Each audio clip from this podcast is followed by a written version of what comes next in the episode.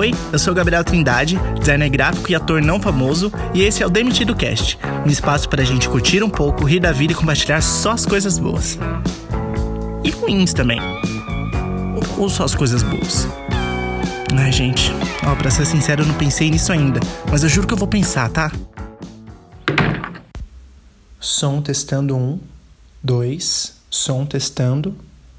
Tá gravando, diretor? Tô zoando. Oi, gente. Ai, desculpa, comecei mal, né?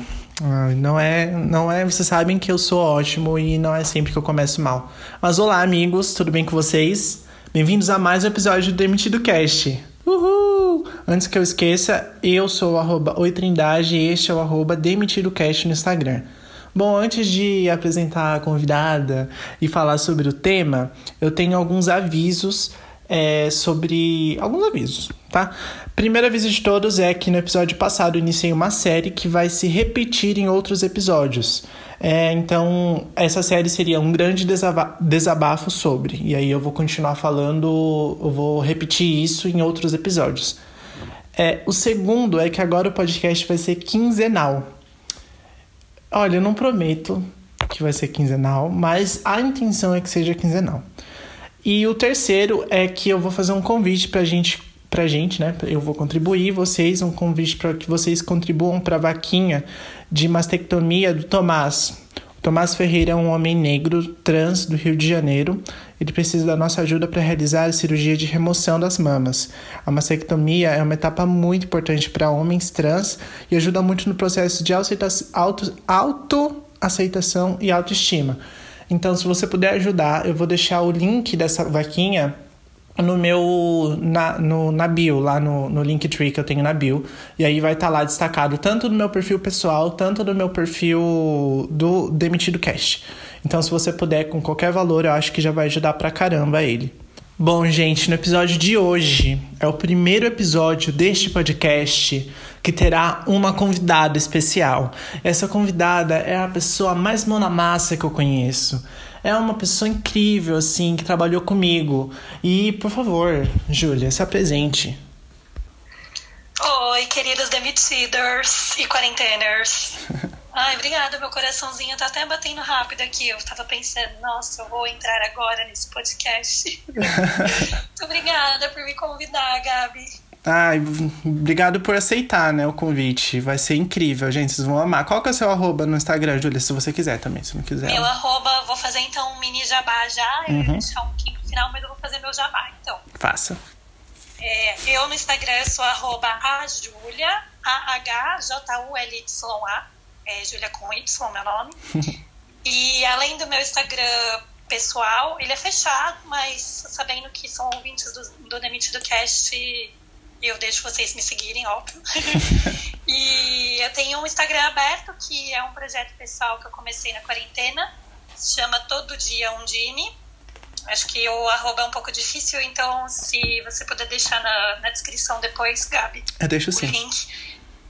É um Instagram em que eu faço desenhos quase que diários. Também não gosto de prometer muita coisa, porque às vezes não estou com criatividade para fazer. Hum. Mas, enfim, é, quem quiser seguir é o meu dedinho torto. Eu faço um dinossauro com ele e desenho ele em situações inusitadas. E, por fim, meu outro jabá é o meu Medium, em que eu dou algumas diquinhas também. Comecei agora, não tem nada assim super prometido. A ideia é fazer pelo menos uma coisinha semanal, mas com diquinhas de filme, livro, algum podcast. Esse com certeza já vou estar indicando no meu próximo Oba. texto é, Medium, é, www.medium.com é, barra ninguém pediu, NGN pediu. Depois deixo o link também para vocês e tem no meu Instagram também esse link. É, hoje, gente, a gente vai falar sobre um assunto que surgiu no Stories da Júlia, que eu achei hilário o nome. É, e eu decidi trazer, eu fiz o convite, ela super aceitou, que é quantas vezes já matamos o corona? Será que a gente já matou o corona? Será que você já matou o corona? Muita coisa na TV está sendo divulgada sobre como você deve higienizar as mãos e como você deve, é, quando chega da rua. E aí vem na cabeça assim: será que a gente já matou uma hora ou outra esse vírus? Eu acho que quando a gente pensa assim, até quando eu coloquei essa reflexão nos stories, muita gente respondeu e falou que achou super legal. Porque eu acho que uma das coisas que eu pensei com relação a isso é de que a gente vira um pouquinho a chave, né? Porque é muita notícia triste que a gente vai vendo todos os dias, a quantidade Sim. de casos, número de mortos, enfim, são várias estatísticas aí que eu acho que, no geral, vão deixando a gente muito triste, né, diariamente, de ficar acompanhando muito isso. E aí, quando eu percebi que, na verdade, não fui eu que inventei, eu não me lembro quem falou isso em uma conversa comigo, e aí eu joguei essa ideia lá no Instagram, e eu acho que é um jeito de você pensar o contrário, né? Cada dia que a gente se mantém saudável é um dia que a gente tá matando o vírus, né? Eu acho. Sim, super, super a ver isso. Principalmente essa parte da, da TV, né? Teve uma época que eu tava assistindo muito, muito jornal, assim, eu... eu eu tava assistindo muita coisa no YouTube antes de dormir e assistia muita coisa, eh, acompanhava muita coisa pelo Twitter quando eu acordava. E eu comecei a ficar com falta de ar, e era algo super psicológico. Ficou uma semana e eu fiquei super atento, todo engatilhado aqui em casa, mas não foi nada. Mas eu super entendo quando você diz assim de. É um, um é um tema legal porque gera um, um pensamento legal e, tipo, uma onda de positividade, assim, pra gente pensar. É, é bem legal isso alívio, né? Porque você pensa que se por um lado tem coisas chatas que, que a gente não tinha que fazer antes e que agora tem que fazer, mas por outro lado é esse alívio de pensar, tô fazendo a minha parte, né? Enquanto eu tô aqui bem, é porque o que eu tô fazendo tá dando certo, né? Essa parte de ver as notícias mesmo, é, por um lado é, acaba sendo um pouco triste, um pouco exaustivo nesse sentido de sempre estar tá vendo notícias ruins, mas por outro é muito importante porque é a partir disso que a gente vai aprendendo o que, que a gente tem que fazer, né? Imagina se a gente nunca tivesse visto nenhuma notícia que falasse o tempo que o vírus pode ficar vivo em superfícies como plástico, papelão, vidro, basicamente todas as embalagens que vêm de fora da rua que poderiam estar aí contaminadas e aí agora a gente tem essa rotina de limpar tudo que chega em casa, né? Quando Sim. vai no mercado, então essas coisas mudaram muito mas eu acho que, por um lado, é necessário, né, a gente saber que, que está rolando, porque senão, como que a gente está se protegendo, né, no dia a dia? Sim, é, é bastante importante isso, porque. É, eu não sei você como tá aí, você mora no centro, né? Eu moro umas duas horas longe do centro, mas aqui onde eu moro tem muita gente andando sem máscara ainda tem o pessoal fazendo uns rolê errado, tem festinha perto de casa sempre, tem pessoal formando narguile na, na, na esquina. Então, às vezes a gente fica Parece que são dois mundos, né? Tipo, o pessoal que tá em casa protegido e o pessoal que não tá ligando muito. E quando a gente faz essa pergunta, se a gente já matou o coronavírus, é engraçado porque parece que são duas realidades mesmo. Tipo, eu tô super preocupado, super em casa, super. Meu Deus, não posso. Quando eu chego, eu, eu, eu tiro toda a roupa, coloco direto no cesto e vou, tomo banho, troco o chinelo. Eu, tudo que eu posso fazer, eu, eu faço tanto por mim, tanto pelos meus pais, que são um grupo de risco. E tem esse pessoal que fica, assim, meio, meio away, assim, do que a gente tá vivendo. Eu acho tão estranho. Né? Isso. Tão estranho. É. Eu moro aqui no centro, mas eu moro sozinha aqui na Santa Cecília. É, eu não. O que eu reparo também, quando eu vou sair, eu tenho saído só uma vez na semana e basicamente eu só saio para ir no mercado. Uhum. E aí, quando eu vou no caminho do mercado, que é só descer a minha rua, parece que vai tendo menos isolamento a cada quarteirão que eu vou descendo. A rua do mercado, que é uma rua com mais comércio, assim, desde o começo é, do isolamento, quando eu ia, quando eu chegava nessa rua, eu sentia que não tinha coronavírus ali, assim, que as pessoas estavam vivendo hum. normal, filas na lotérica e as pessoas junto, assim, e tudo isso é muito engraçado, né? Eu não sei você, mas acho que pelo que você tá me falando também, das coisas que você vai fazendo, eu imagino que quando você sai na rua e ver essas pessoas rola até uma aflição, né? De passar perto, assim, Sim. de andar perto de gente que tá sem máscara. Muito.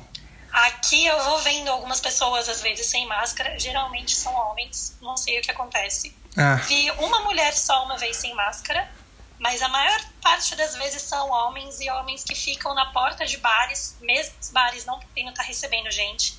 Fica uma aglomeração de pelo menos uns quatro, cinco caras fumando, sem a máscara, bebendo cerveja, conversando e eu, sempre que eu vou, eu desvio, assim, às vezes eu vou pro outro lado da calçada e volto pro lado que eu tenho que ir pra não passar perto das pessoas, assim. Às vezes eu fico pensando se isso é uma neurose, mas eu acho que eu prefiro fazer isso, saber que eu tô me cuidando, do que passar ali e não saber o que que, sabe, o que, que pode acontecer. Imagina alguém espirra ali do meu lado na hora que tá passando, né? Sim. E aí, Gabi, isso que a gente vai falando, todas essas rotinas dessas limpezas que foram surgindo e antes a gente não ficava muito pensando sobre isso. Por um lado, tem muito isso da segurança, né? Da gente saber que a gente tá fazendo a nossa parte e tá seguro porque estão saudáveis. Uhum. Mas por outro lado, também tem o quanto que a gente está se sobrecarregando no quesito de limpeza, né? Que é uma coisa que, que assim, a gente limpava as coisas normal, tinha aí as nossas rotinas de limpeza normal, só que agora a gente precisou dar um up nelas, assim, levar para um outro extremo, né? Sim, é, é engraçado porque você falando nisso, é uma, uma coisa que eu lembrei, né, que a gente já tinha conversado que, a gente, que você ia trazer aqui, é que, tipo, a gente vê, eu vejo muito mais homem na rua, e muito mais homens sem máscara na rua. Eu já vi na TV também é sobre essa sobrecarga de tarefas domésticas, né? Principalmente nas mulheres. Aqui em casa eu percebo muito, né? Porque eu moro com os meus pais, meu pai e minha mãe. E o meu pai não faz quase nada, tô falando baixinho assim, porque eles estão aqui no quarto do lado.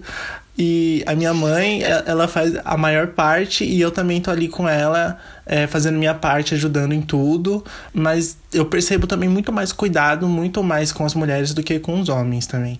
Isso no, no geral, assim, quanto, tanto no, no experiência familiar que eu tenho aqui, mas com os meus cunhados. E é muito bizarro isso, essa diferença gigante de gênero no cuidado em algo, em algo que a gente tá vivendo que afeta qualquer um, independente de gênero e, e etc. E principalmente nessa, nesse retrocesso que a gente teve sobre quando a gente fala de tarefa doméstica, né? É, porque assim, eu fico pensando, o corona, ele não vai distinguir gêneros, justamente, mas se a gente pensa no modelinho, esquece a pandemia né, que a gente está vivendo, vamos pensar no modelinho homem, mulher, um casal, a família Doriana, né? Assim, não colocando questões de gênero, outras questões de relação não, não heteronormativas, né? Sim, sim. Então, pensando naquele modelinho tradicional que a gente tem da família, a gente tem a mamãe, o papai e os filhinhos. O papai trabalha fora, a mamãe fica em casa e faz a comida e limpa a casa, certo? Tipo, Sim. esse acho que é um modelo mais padrãozinho que todo mundo aprendeu desde criança. E aí, agora, quando você pensa nesse modelo numa pandemia, então você tem um homem saindo de casa para trabalhar, né? Muito até agora, eh, talvez não estivesse saindo, mas agora, principalmente, a gente sabe que tem gente que não viveu essa quarentena, que mesmo a quarentena ela é uma coisa também de privilégios, né? De que teve muita gente aí desde o começo teve que continuar saindo, teve Sim. que continuar indo para a rua para trabalhar. E aí quando a gente pensa nesse modelinho, então tá, então você tem uma pessoa saindo de casa e se colocando em todas essas é, situações de risco, de exposição. E aí você tem essa mulher que fica dentro de casa e que tem que limpar agora muito mais coisas do que ela já limpava antes, né? Sim. E aí, como que isso não está sobrecarregando justamente essas mulheres? Porque tarefa doméstica não é uma coisa que é dividida. E não é uma coisa que até a gente. A gente não fala muito sobre isso, né? E quando eu penso assim em filmes, em novelas, em coisas assim culturais, a gente também não vê muito isso sendo retratado, né? Sim. As, as poucas vezes em que a gente vê, geralmente é justamente a mulher que está tá na cozinha, ou é uma empregada doméstica e essa empregada também é uma mulher. Então é, é muito fácil a gente não parar para pensar sobre isso, porque realmente é muito natural, fica meio que no modo automático de que é a mulher que cuida da casa, a mulher que faz a limpeza, que faz a comida. E muitas também entendem que esse foram educadas dessa forma, né? E entendem que essas obrigações são dela e que quando o homem da casa faz alguma coisa, ele tá ajudando, né? Teve até quando a gente estava conversando para fazer esse episódio, você até falou, né, sobre isso. Sim. De que você não gostava muito dessa concepção de ajudar, né? É, eu, eu peguei esse exemplo do, do. Quando os pais, sabe? Quando tá, tá criando bebê, daí, ah, ele ajuda muito em casa. Não, ele tá lavando a louça agora, ele tá limpando fralda. Mano, o bebê é seu também. E a casa é sua. Você não tá ajudando, você tá fazendo sua parte. Então eu também eu uso isso de. Eu parei de falar que eu ajudo em casa e comecei a usar o faço minha parte. É um vício de linguagem tão bobo, né? Porque Sim. às vezes eu mesma, assim, acabo, eu vejo, eu reparo que eu falo ajudar. Só que eu sei que também não é isso. A ideia é a divisão. Né? Sim, é. Justamente como você falou, né? Eu, eu também moro aqui, a casa também é minha, eu também tenho a minha parcela de responsabilidade. E, e esse ajudar é muito esse vício de linguagem, né? Porque Sim. quando você pensa que você está falando que outra pessoa está te ajudando, você continua sendo responsável por aquilo, né? Você só está abrindo mão ali, você está deixando que alguém te ajude, mas você ainda está levando quando você fala assim de que, que aquilo é uma responsabilidade sua, né? Sim. É, é bizarro isso. E é bizarro pensar nisso também de, de que. Porque, assim, por exemplo, um, um aqui em casa é esse, esse padrão. É, minha, minha, meu pai sempre saiu para trabalhar, minha mãe ficou em casa e eu sempre fazendo minha parte desde, desde criança. Tanto é que meu pai é mestre de obra e ele construiu minha casa inteira. E eu não sei rebocar uma parede, mas eu sei fazer tudo em casa. Por exemplo, meu pai ele fica putíssimo, eu tenho que falar baixo, putíssimo com isso, porque ele, ele sempre achou ruim é, essa parte de eu eu saber muito fazer mais tarefas domésticas do que fazer as coisas que ele faz na profissão dele. Mas um, uma pessoa que cresce, assim, um, um homem hétero regular, aí que não tem muita noção das coisas, sempre acha ali que é o mundinho dele. Ele ele acha, ele, ele cresce nisso, né? Tipo, ele criança, ele vê já o pai saindo, a mãe ficando em casa, ele ajuda a mãe ali de vez em quando ou nunca. Se ele tem uma irmã, geralmente, não sei, tô viajando, mas geralmente a irmã ajuda ele fica brincando. E aí quando ele cresce, ele quer reproduzir isso, porque sempre foi o que ele fez. E aí quando vem as pessoas falando: "Ah, não, você tem que fazer sua parte", ele fica: "Ai, esse mimimi, esse pessoal falando aí, essa geração nova. Então é muito. destoa muito de, um, de uma geração para outra, assim. Mas mesmo dentro, dentro da nossa geração eu vejo muito esse exemplo de dos caras que não ajudam e que não fazem muito, a parte dele. Muito. E que acham que é, tipo, Nossa. totalmente feminino isso, é só a mulher que tem que fazer. E quando se você pegar num, num prato para lavar, nossa, tipo, quebrou sua masculinidade, sabe? Sim, eu acho que eu vejo muito essa questão da masculinidade frágil.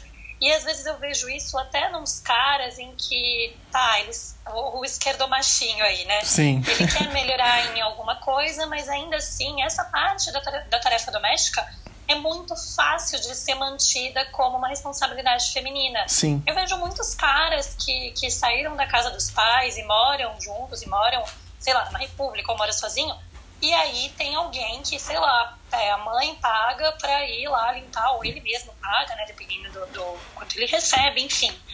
Mas que paga alguém para ir lá limpar. E esse alguém vai ser uma mulher. Então, poxa, cara, você saiu da sua casa e você não, não consegue fazer o que é necessário para manter essa casa, porque eu penso assim, não é uma coisa que é um absurdo, sabe? Uhum. Você limpar a casa. Poxa, eu moro sozinha, é pequeno aqui, ok. Só que se você vai morar num lugar em que você não consegue cuidar da sua própria sujeira, isso significa que independente de você estar sozinho ou de você vai estar com você estar com alguém, sempre vai ter alguém que vai pensar nisso para você, né? Sempre vai ter alguém que vai fazer isso para você. E justamente esse trabalho acaba sendo muito feminino. Eu lembro agora, assim, consigo pensar num exemplo, justamente nesse começo de pandemia, em que vai, é, então tá bom, então a gente divide então essas tarefas e aí o homem vai fazer a compra no mercado. Já que ele já sai de casa, ele faz a compra no mercado e a mulher fica em casa. Eu vi um tweet, Gabi, em que o cara tava com a lista de mercado e a lista que a mulher fez tinha o produto e ela imprimiu o rótulo do lado pra ele saber a embalagem. Tipo assim, o cara não sabe Nenhum, qual é o produto é. que tem na casa dele. Sim. Se você virar e falar assim, olha, compra aqui pra mim um desinfetante, o cara não vai saber, ele não sabe o que é um desinfetante, às Sim. vezes, sabe? E sei lá, e ele tá morando lá, já tá casado há mil anos.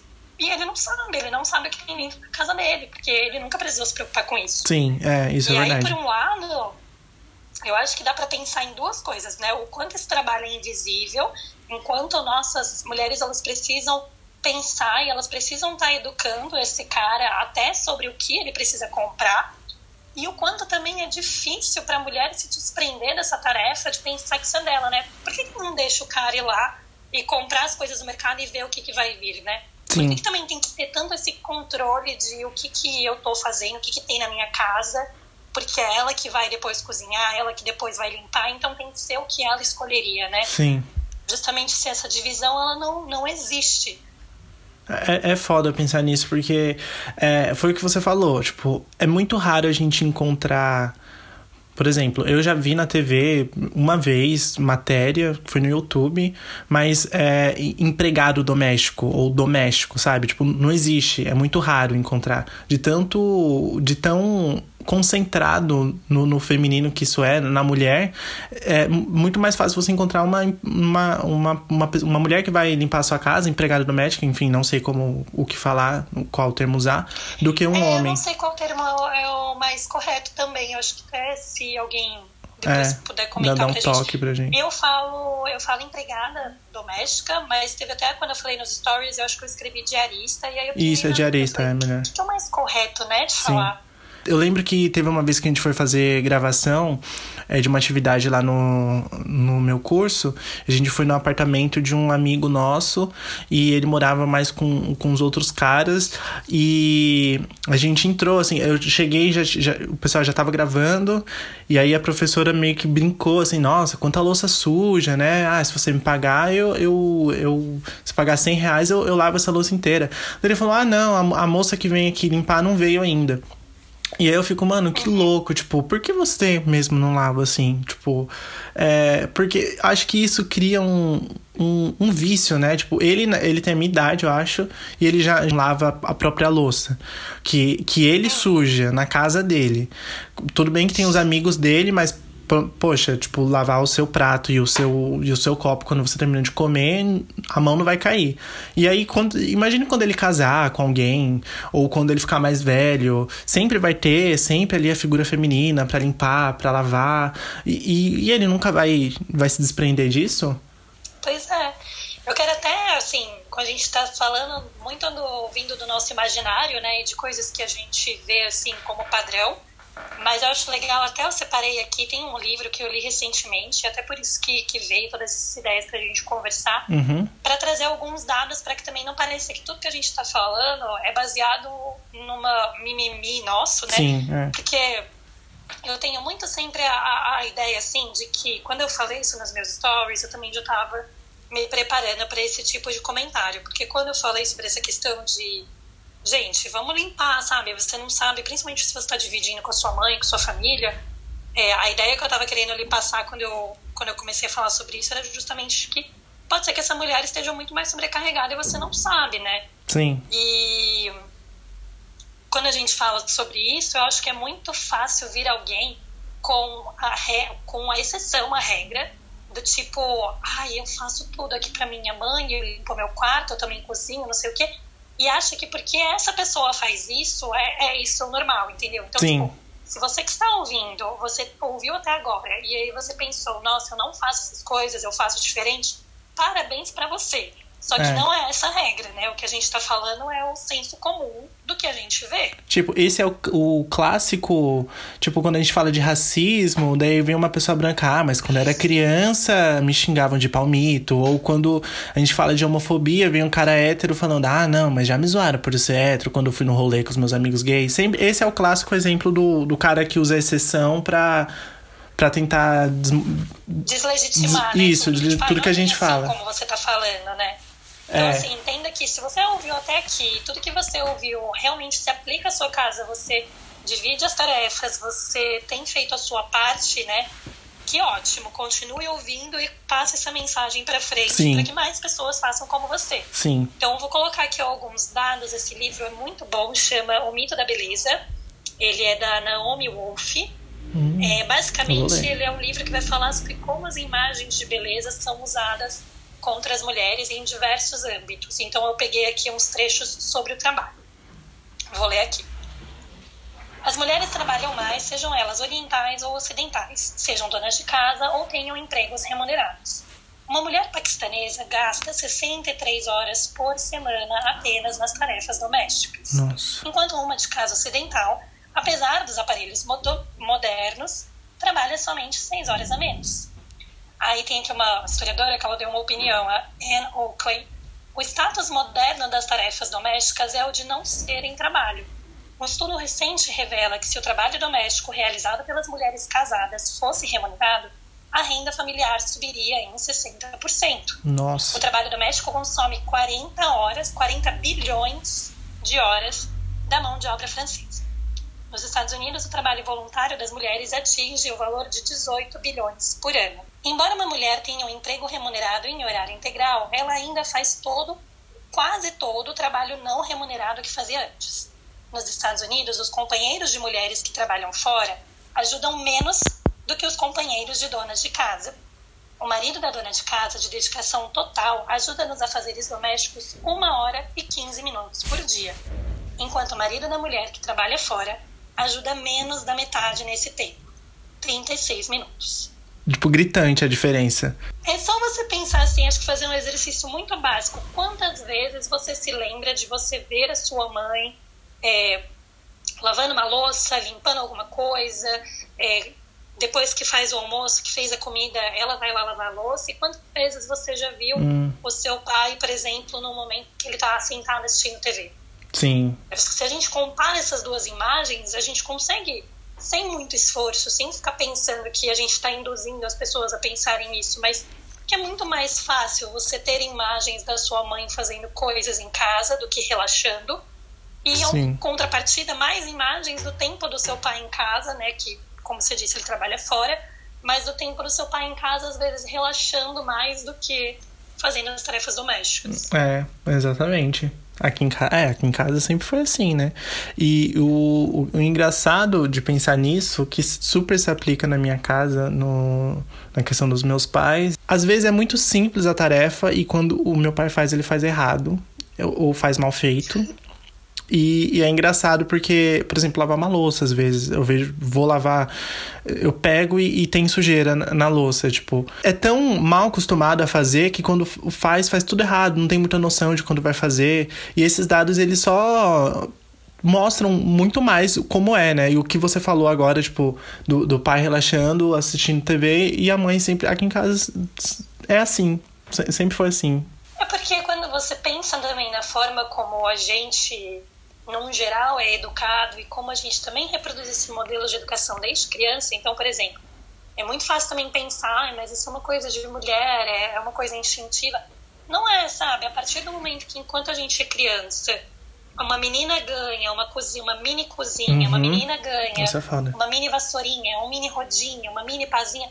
Poxa, são uma coisas boneca, né? que não são para brincar. É, então assim, se você vai se você vai ensinar que o trabalho doméstico é uma brincadeira, por que, que ela não é uma brincadeira para os dois? Por que, que, a vassourinha, o rodinho só é dado para mim? É. Então, desde cedo, você está ensinando ela de que ela tem que cuidar de uma casa. Pensa nas nossas brincadeiras quando a gente é criança. Brincar de casinha, de né? Casinha? Aham. Uhum. A gente só está reproduzindo esse modelo que mais tarde vai ser o um modelo em que muitos casais se veem aí, que tem essa questão da mulher fazer tudo, como acabei de trazer esses dados. Sim. E o cara fazer quase nada, e quando faz, ele faz esse sentido de estou ajudando, né? É. Então, eu acho que assim, a gente consegue ficar falando por horas sobre vários exemplos em que dá para pensar e até refletir para além disso, né? Refletir para também o quanto que as mulheres estão nessa posição de que elas já são tão acostumadas a fazerem isso desde sempre, né? Porque a gente já nossa cabecinha foi configurada para ser a mulher da casa, para cuidar da casa, né? Desde essas brincadeiras. Sim. E aí quando vem esse outro fazer as coisas, não faz o nosso jeito, não tá bom, não é legal, do tipo, não, melhor eu fazer. Sim. Não dá, não dá nem espaço para o outro fazer. É. Então também tem esse problema, assim. eu acho que, enfim, eu acho que o, a, o grande lance para quem está ouvindo e para todo mundo com quem a gente fala sobre, pelo menos com quem eu falo sobre, eu tento, tipo, o que você está fazendo para poder ajudar em casa, né? A gente fica aí reclamando que, ai, quarentena, isolado, não estou fazendo nada, mas justamente o que, que a gente consegue mudar, o que, que a gente consegue fazer para aliviar as coisas nesse sentido às vezes aprender a fazer uma coisa nova para muito cara que tá aí coçando e não fazendo nada é aprender uhum. a lavar um banheiro. Imagina Sim. quantos eles já chegaram aos 20 e poucos anos sem saber fazer isso. Eu Sim. tô falando assim porque eu conheço muitos, tá? Hum, falando um pouquinho sobre o que você falou, tipo, pra criança às vezes é, é meio estranho isso, né? Porque imagine, o papai ele, ele vai pro trabalho, Então eu não vejo ele praticamente o dia inteiro. A mamãe fica aqui em casa fazendo tudo da casa. Então a minha brincadeira vai ser isso também. Tipo, eu não sei o que meu pai faz quando eu sou criança. Principalmente depende do que você trabalha, é difícil até pra criança entender o que, que você faz. Então a mãe fica em casa e, ela tá fazendo tudo já. E ela, ah, então é isso. Então eu vou brincar de casinha também, né? E, e é engraçado que, tipo, como a gente encoraja os meninos a, a é, sei lá, tem carrinho da Hot Wheels, tem Max Steel para eles brincarem. Então eles podem ser tudo, assim, podem ser astronautas, super-heróis.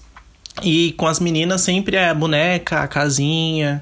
Então a gente meio que molda ali, né? Vai, às vezes, inconscientemente. inconscientemente falei certo? Acho que falei. A gente vai moldando, moldando ali a, a, a criança a, a, produzir um padrão, assim, que a gente, a gente fica tentando se soltar, mas ao mesmo tempo a gente, a gente acaba voltando para aquele padrão, assim, que é bizarro. Quando você fala dessa brincadeira, já vou até jogar um parênteses que nem já foge desse da limpeza, mas que eu acho que é um exemplo válido, já que a gente entrou nisso, né? Quando a gente fala muito sobre o instinto materno, o amor de mãe, uhum. cara, não, não é algo que é natural, eu não tenho um gene de instinto materno. Sim. O que acontece é que desde os 5 anos de idade me dão uma bonequinha ali, um bebê, e você, uma Sim. criança de 5 anos de idade, uma menina de 5 anos de idade, ela ganha um bebê de brinquedo para ela cuidar. Então, assim, a gente aprende a cuidar de um outro, a gente, mulher, né? A gente aprende a cuidar de um outro antes mesmo, antes mesmo da gente aprender a cuidar de nós mesmos. Sim. A gente aprende a cuidar de uma casa, a gente aprende que a gente tem que cozinhar para os outros, a gente aprende que a gente tem que cuidar desse bebê.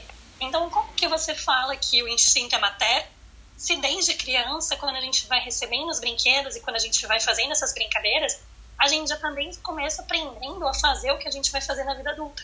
Sim. a gente mulher, né?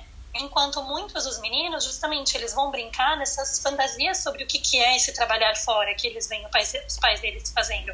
Ou eles vão brincar de super-herói, de carrinho, vão ser coisas muito mais imaginativas do que coisas que eles vão fazer quando eles crescerem. Então, quando a gente separa essas duas brincadeiras, então, para a menina, ela tá brincando de uma coisa que vai se tornar uma realidade para ela, e o menino não. Então, é muito mais fácil justamente quando ele crescer é, tudo aquilo que a gente, menina, brincou, a gente vai aplicar. E ele não. Então ele não vai como, não vai saber lavar a louça direito. É, verdade. Seu pai, ele não vai saber limpar a casa direito porque ele não teve esse treinamento que a gente teve, né, enquanto Sim. a gente era criança. A gente começou falando de, de corona e a gente foi para esse, esse assunto que super tem a ver um com o outro, porque tem a ver com ficar muito tempo em casa e quando você fica muito tempo em casa, você acaba ficando, você faz mais coisa em casa, você acaba ressignificando a própria casa, que, sei lá, para mim antes eu ficava em casa só de final de semana, praticamente. Agora eu fico muito, tô ficando, né, todos os dias em casa.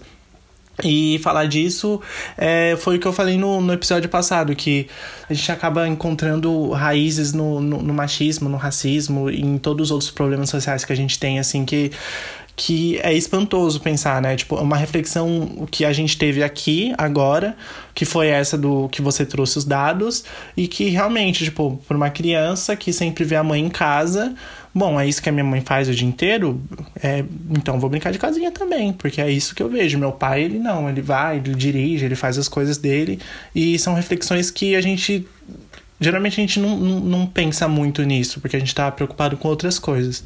Bom, pessoal, então agora a gente vai pro Quarentenes rapidinho, onde a gente vai indicar alguma coisa para vocês.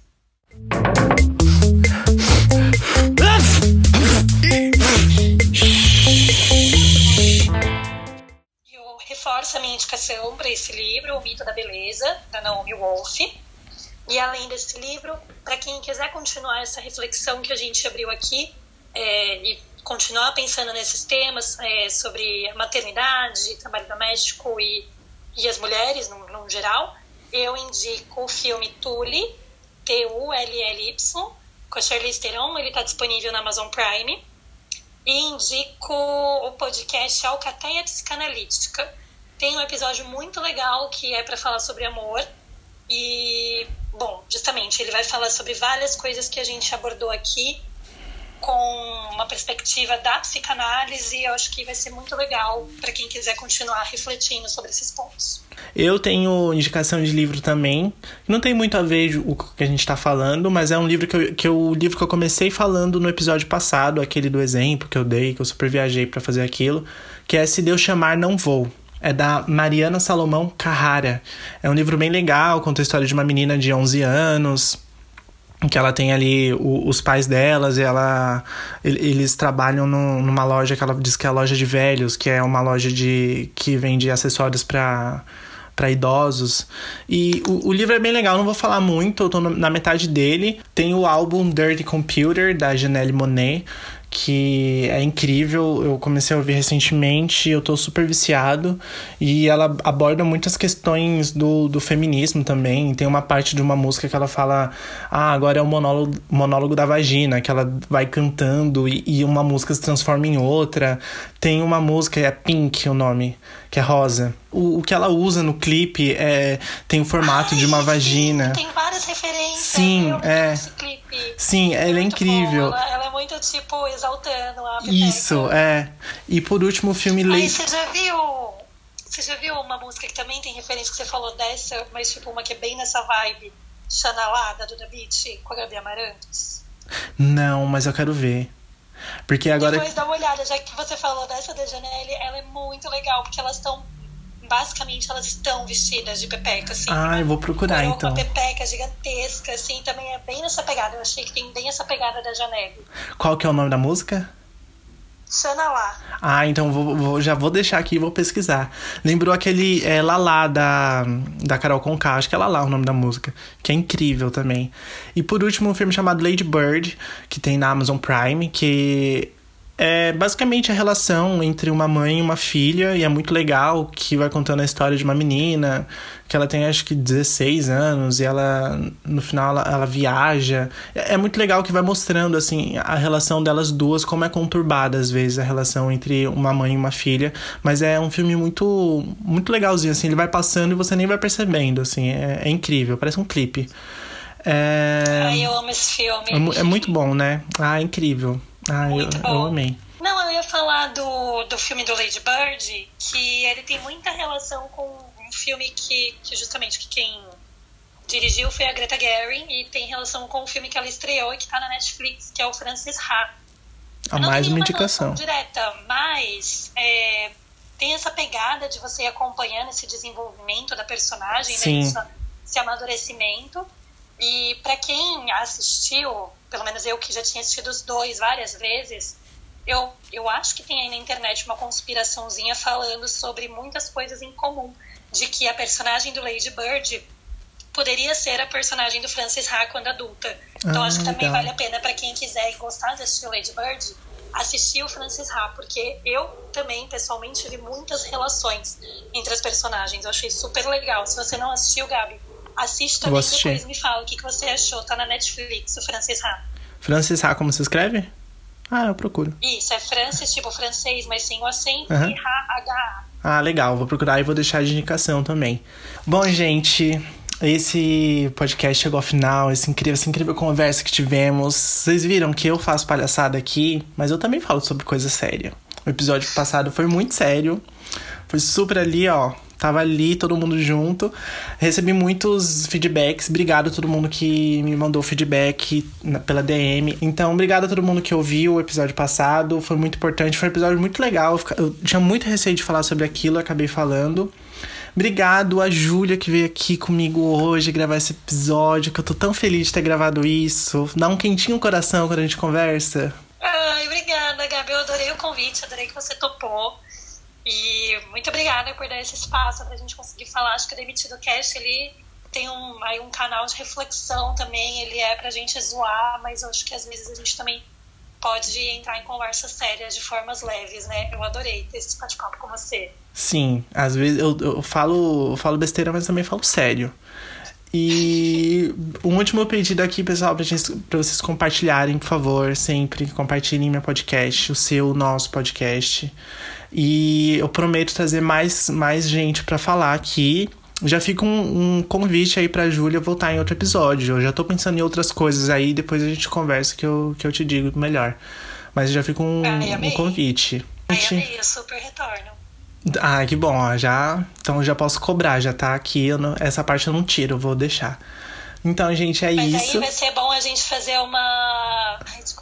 Não, pode Mas falar. aí é uma boa a gente fazer um mais levinho também, que assim, eu tenho várias histórias bem engraçadinhas pra compartilhar. Oba, Pra é. seus ouvintes que não me conhecem, não ficar achando que eu tô no episódio que eu tiver aqui, eu vou feministar. Que feministar é importante, né? É bom feministar, mas Sim. às vezes também é bom só falar besteira. Sim, é isso aí. E, gente, é isso. Obrigado por se você ouviu até aqui. Não sei quanto vai ficar, mas se ficar grande, gente, é grátis. Vocês podem ouvir. Vai ouvindo enquanto limpa a casa. Vai ouvindo lavando a É. limpando a casa, Isso. pensando em tudo que a gente tá falando, Sim. limpando a casa, vai dar o tempo certinho. Manda pro, pra, pra aquele cara que não sabe la- lavar louça direito, sabe? Seu amigo, o Joãozinho, que não sabe lavar louça, o Pedro. Já manda pra eles, fala aqui, ó, ouve, lê esse livro aí, assiste esse filme. Eles vão adorar.